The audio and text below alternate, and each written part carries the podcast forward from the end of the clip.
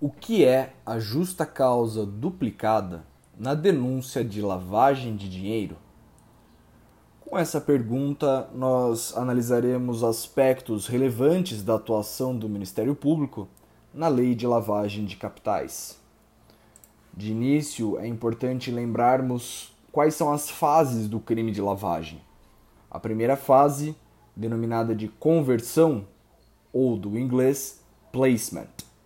A segunda fase, a dissimulação ou layering. E a terceira fase, integração ou integration. Lembramos que não há necessidade da realização das três fases de maneira cumulativa para que o crime de lavagem de dinheiro se consume. A simples realização de qualquer uma dessas fases já permite a verificação da consumação do crime de lavagem de dinheiro. É importante lembrarmos também de uma técnica bastante utilizada chamada smurfing, que remete àqueles personagens do cinema, pequenos e azuis, os Smurfs, que nada mais é do que a pulverização dos bens, valores ou direitos, e principalmente capitais, em que o agente diminui as quantidades para possibilitar que suas transações ilícitas de ocultamento ou dissimulação desses valores de origem ilícita possa ocorrer abaixo do radar dos gatekeepers, das autoridades que têm a obrigação de comunicar eventuais movimentações financeiras suspeitas. Também lembramos de uma técnica de investigação muito importante, Follow the Money, que foi muito utilizada no sistema norte-americano, principalmente a partir do escândalo Watergate. Por meio desta técnica Follow the Money, é possível rastrear a origem ilícita do dinheiro.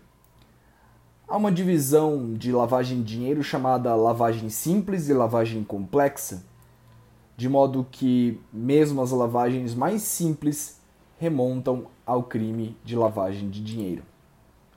Outro conteúdo importante também que devemos lembrar são as gerações das leis de lavagem de capitais.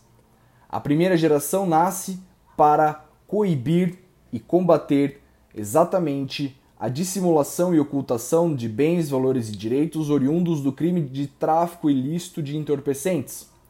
A segunda geração já amplia o rol, criando um rol taxativo de crimes antecedentes. Já a terceira geração é aquela que afasta o rol taxativo e menciona que o crime de lavagem de dinheiro pode ter como crime antecedente qualquer infração penal, o que no caso do Brasil inclui contravenções penais e crimes.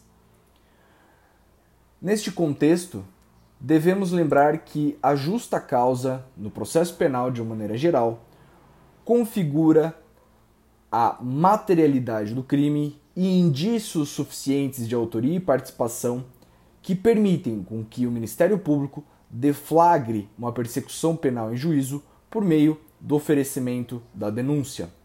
Ausente a justa causa, não é caso de oferecimento de denúncia e, caso ela seja oferecida, ela poderá ser rejeitada de plano pelo magistrado.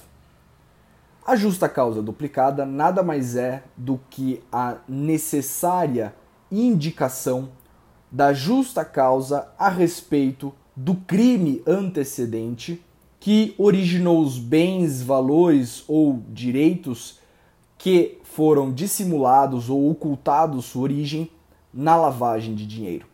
De forma então que a denúncia do crime de lavagem de dinheiro deve trazer no seu bojo justa causa a respeito do crime de lavagem de dinheiro, bem como justa causa a respeito do crime antecedente. Mas a menção a essa justa causa do crime antecedente não demanda maiores dilações probatórias ou maior aprofundamento. Isso tudo porque, pelo princípio da acessoriedade limitada, há necessidade de que o delito antecedente seja ao menos típico e antijurídico. Bons estudos e forte abraço.